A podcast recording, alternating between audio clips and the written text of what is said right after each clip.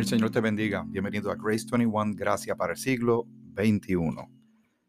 ¿Cómo estás? ¿Cómo estás tú? ¿Toda tu familia? Me alegro de estar nuevamente contigo.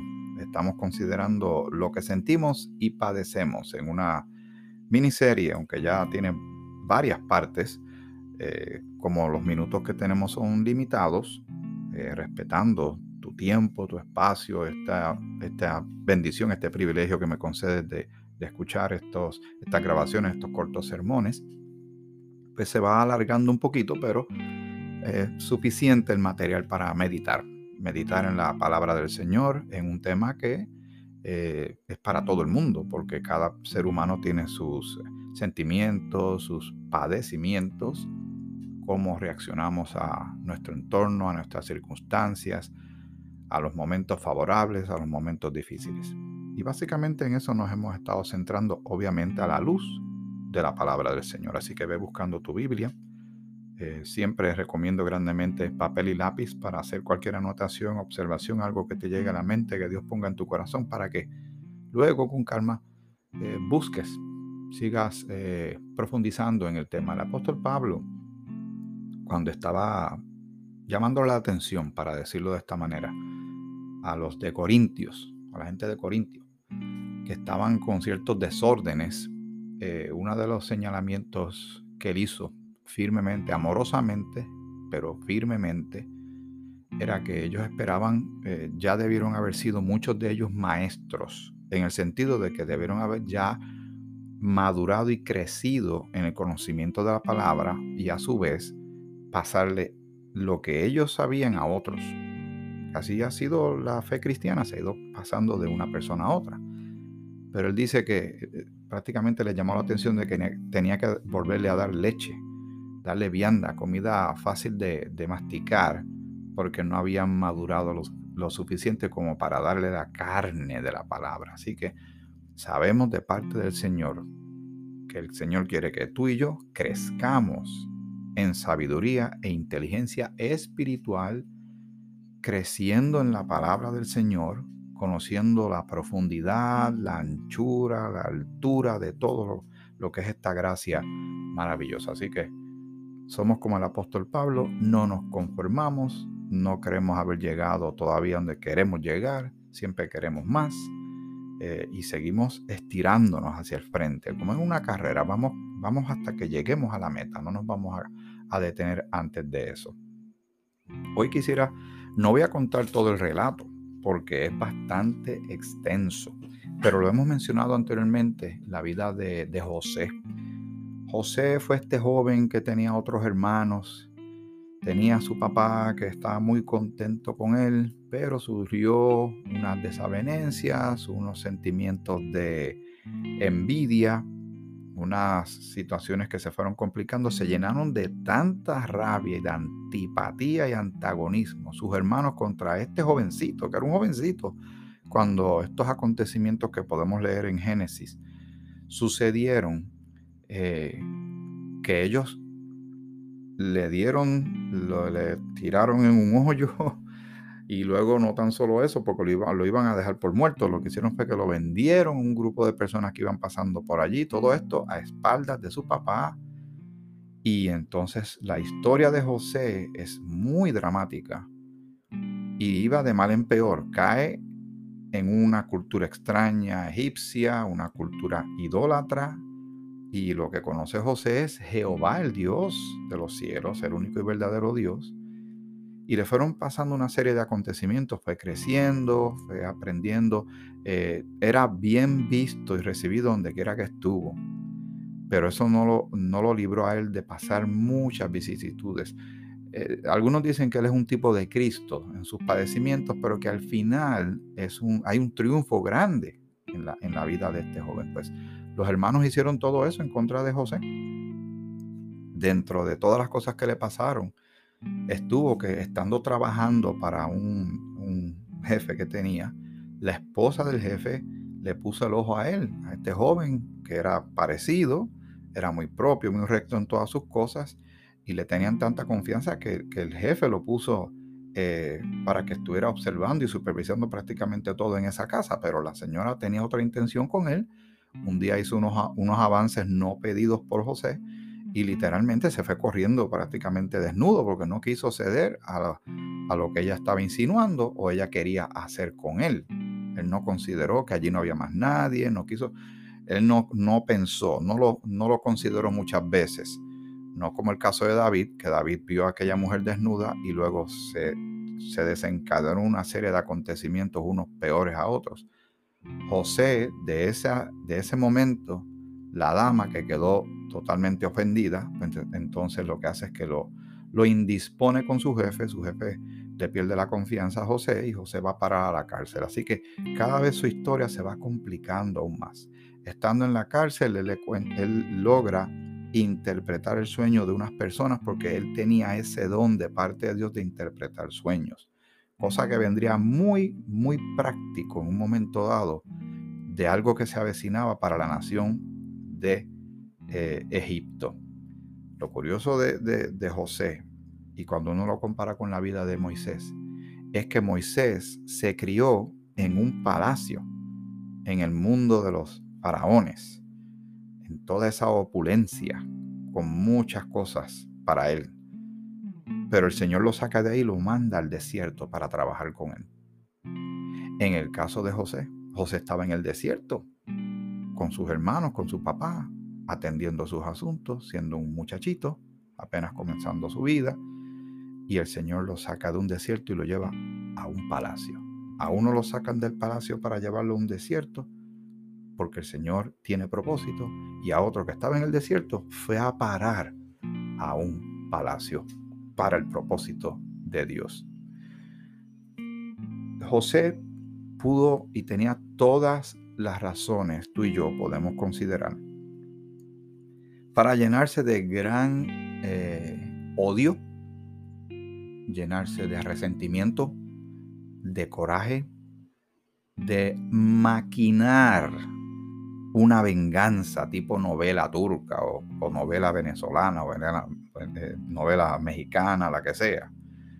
A la gente le encantan las películas de venganza. Cuando el, muchacho o la muchacha de la película o de la novela es abusado por mucho, mucho rato y al final entonces acaba con todos los que le hicieron la vida miserable. Pero el Señor dice en su palabra claramente, Romanos, mí es la venganza, yo pagaré, dice el Señor. Pero es, es un sentimiento que está muy, muy natural en el ser humano y que causa definitivamente mucho daño. Ya te conté a grandes rasgos todos estos eh, detalles de la historia de José. Sería bueno luego con calma que los vayamos desmenuzando, pero quiero ir al momento climático, uno de los momentos climáticos. Y el momento climático es cuando José luego de años que no ve a sus hermanos, ya es todo un hombre, ya tiene esposa y todo, José llega el momento en que él se va a revelar a sus hermanos. Como cuando viene esa música de fanfarria de las películas y de las novelas, cuando llega ese momento en que todo se revela y la gente abre los ojos y abre la boca de qué es esto que pasó aquí, cómo es esto que ha sucedido. Algunos se llenan de miedo, otros de asombro. Pues llega el momento en que José, ya todo, aunque él seguía creyendo en el Señor, sí estuvo inmerso en la cultura egipcia, pero él entendió claramente en la mano de Dios estaba en todo el asunto desde que comenzó lo que parecía ser sus desdichas, sus eh, sufrimientos y creo que cada uno de nosotros en mayor o menor proporción hemos tenido tiempos así en nuestras vidas. O tal vez tú conoces personas que, que uno piensa, wow, pero estas personas como que no le quitan el puño de la cara y que se meten en un problema y caen en otro problema. A veces es porque se lo buscan. A veces sucede, cometemos errores, eh, una cadena de errores y horrores uno detrás del otro pero hay otras circunstancias que no son buscadas, que simplemente le llegan a uno y, uno como que cae en una etapa de, mala suerte, por decirlo de una manera, con mucho cuidado digo esto. Pero así se percibe. Estoy salado, mala suerte, nada me sale bien, ¿qué es lo que está pasando? Señor, te estás olvidando de mí. Uno puede pensar de esa manera. Pero siempre está la alternativa de pensar, ok, no voy a preguntar por qué. Voy a preguntarle, Señor, ¿para qué? Y esperaré pacientemente, como dice el salmista, en el Señor.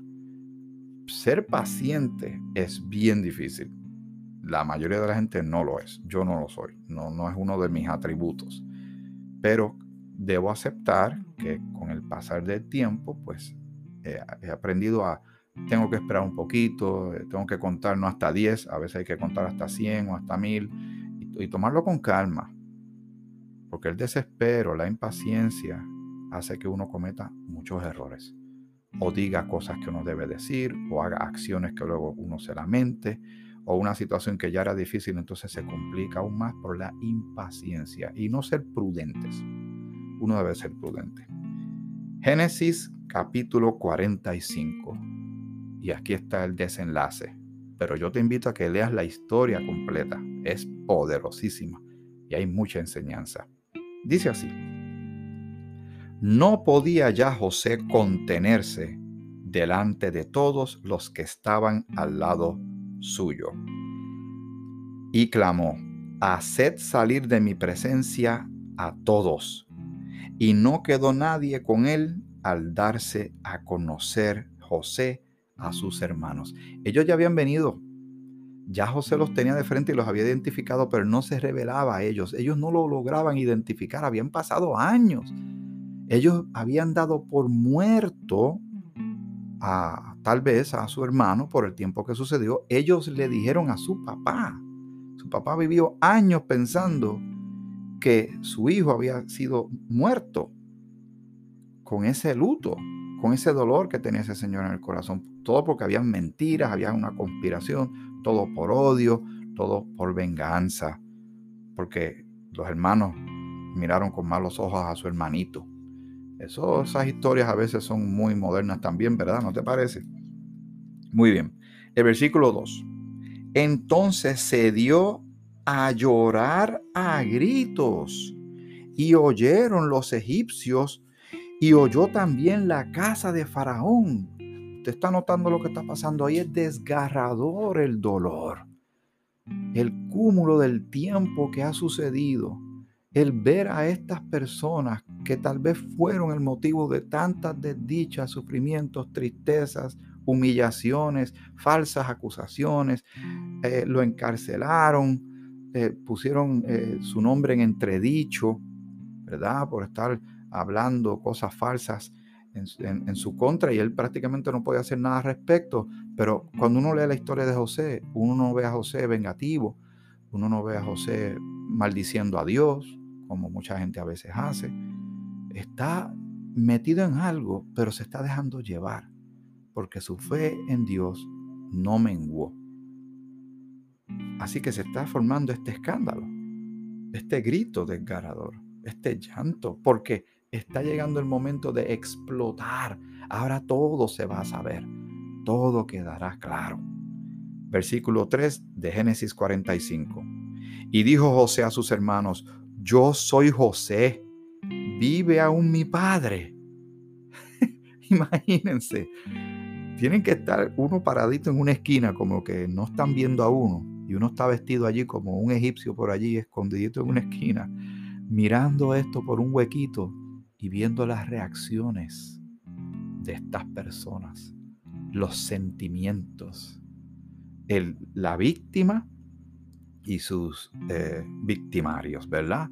Aquellos que lo, ejecutaron todo esto en contra de él, aquel que recibió todo, están todos en ese choque, en ese momento en que la verdad sale a relucir y les pregunta rápido por su papá. Imagínense cuántas veces, en cuántos años que pasaron, ese joven estuvo pensando en su amado padre, en el dolor de su padre, pensando, pobre de mi hijo, no lo vi más, no lo disfruté más, porque cuando uno lee la historia, había un vínculo hermoso entre ellos. Y no era que el padre no quería a los demás hermanos, pero se coló algo por ahí y entró la envidia y entraron los celos y eso es un cóctel súper peligroso y venenoso que hace mucho daño a las personas. Tenemos que tener tú y yo mucho cuidado.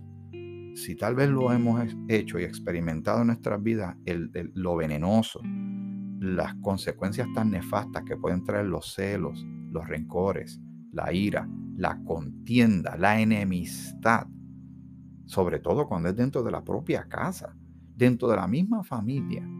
Y puede suceder hasta dentro de la familia de la fe, de los creyentes. Eso pasa. No debería, pero sucede. Las consecuencias siempre son terribles. Entonces le hace la pregunta, yo soy José, primero se revela. ¿Vive aún mi padre? Y dice la segunda parte de este versículo 3. Y sus hermanos no pudieron responderle porque estaban turbados delante de él. Quedaron boquiabiertos, para decirlo en idioma que nosotros conocemos. Quedaron estupefactos en un shock, un reality shock, un shock de realidad. Ahora todo, todo, todo, todo, todo el pasado llega en un segundo al presente. Aquel jovencito, aquella trama, aquella conspiración, aquel daño, aquel vender literalmente a un hermano, un hermano jovencito, pequeño, inocente, solo por celos, porque no lo entendían. Y, se puede analizar todo y decir que tal vez el papá tenía favoritismo, lo que sea, pero no tenían por qué hacerlo. Lo hicieron y lo que hicieron fue sufrir muchísimo. Y cuando él dice yo soy José, ellos se quedaron con la boca abierta. Imagínense la aceleración de sentimientos, emociones que está sucediendo en ese momento, que el Señor quiso que quedara registrado para la posteridad, para que tú y yo ahora en el siglo XXI estemos meditando en qué fue lo que pasó aquí. Y cómo Dios sí es un especialista en cambiar negativos en positivos y en restaurar, en arreglar y sanar, porque la historia termina bastante bien, la historia de ellos, aunque después sigue la historia de la nación de Israel esto es parte de todo este, este relato, muy dramático, pero muy real, basado en hechos reales. El versículo 4 de Génesis 45 dice, entonces dijo José a sus hermanos, acercaos ahora a mí. Y ellos se acercaron. Y él dijo, yo soy José, vuestro hermano, el que vendisteis para Egipto. Ahora pues, no os eh, entristezcáis, ni os pese haberme vendido acá, porque para preservación de vida me envió Dios delante de vosotros, porque iba a venir una hambruna. El sueño que interpretó José de Faraón es que, y tal vez has escuchado esto antes, no le podían interpretar el sueño a, a Faraón por más que buscaba a sus asesores de estas cosas. Y el sueño era que salían unas vacas, eh, un tiempo de vacas gordas, y luego venían unas vacas flacas, horribles. Y entonces él entendió, porque el Señor está ayudando a José a interpretar, que venía un tiempo de bonanza para Egipto. Y José termina diciéndole al faraón, ese tiempo es para recoger y guardar, porque luego son siete años de bonanza de abundancia y vendrán siete años de escasez. Hay que hacer algo para almacenar, para sobrevivir ese tiempo de hambruna. Suena familiar al tiempo que estamos viviendo ahora, ¿verdad? Que están hablando de escasez de alimentos, que uno debe ser muy comedido con los gastos, que uno debe tener cierta eh, cantidad de comida en la medida que la economía se lo permita a la gente por si acaso sucede algo más adelante. ¿Le suena familiar? No hay, no hay noticias nuevas, solo viejas noticias pasando a la gente nueva. Nos está pasando a ti y a mí. Pues entonces José va a ser usado por Dios para salvar a la nación de Egipto y a toda la región. Lo que comenzó como una desgracia, literalmente metido en un hoyo, el Señor lo lleva desde un hoyo a ser el número dos a ser el primer ministro de Egipto. ¿No te parece sorprendente cómo Dios sí cambia nuestro panorama? Que puede que en un momento dado estemos metidos literalmente en un hoyo, pero luego de un momento el Señor nos coloca en un lugar más favorable. Y tal vez con el propósito grande, no tan solo de bendecir tu vida y la mía, es de nosotros bendecir a otras personas. Alabado sea el nombre de nuestro Señor. Ya el tiempo se me acaba, pero quisiera leer un poco más. El versículo 6 dice, pues ya había, eh, perdón, pues ya ha habido dos años de hambre en medio de la tierra, y aún quedan cinco años en los cuales ni habrá arada ni ciega. Y Dios me envió delante de vosotros para preservaros posteridad sobre la tierra y para daros vida por medio de gran liberación. Así pues, no me enviasteis acá vosotros, sino Dios, que me ha puesto por padre de Faraón y por señor de toda su casa y por gobernador en toda la tierra de Egipto. Daos prisa, id a mi padre y decidle, así dice tu hijo José, Dios me ha puesto por señor de todo Egipto, ven a mí, no te detengas. ¡Wow! Y ahí sería bueno que llegara el punto que dije, y vivieron felices para siempre, pero la, la historia continúa. Pero qué interesante, qué hermoso es nuestro Señor. Y esa es una historia de esperanza. Y por eso se dice que es un tipo de Cristo. Cristo viene, Cristo va a liberar al pueblo de Israel, todo se va a cumplir a su debido tiempo. Todo ahora se ve mal, inclusive para la iglesia cuerpo de Cristo y para la cristiandad en estos momentos hay mucha persecución, pero nosotros estamos esperando nuestra gran reunión con nuestro Señor en las nubes. Por eso se llama bienaventurada esperanza. Lo esperamos porque es una gran bendición de parte del Señor. Seguimos considerando el tema de lo que sentimos y padecemos en el próximo episodio de Grace 21, Gracia para el siglo XXI. Que el Señor te bendiga, te bendiga mucho.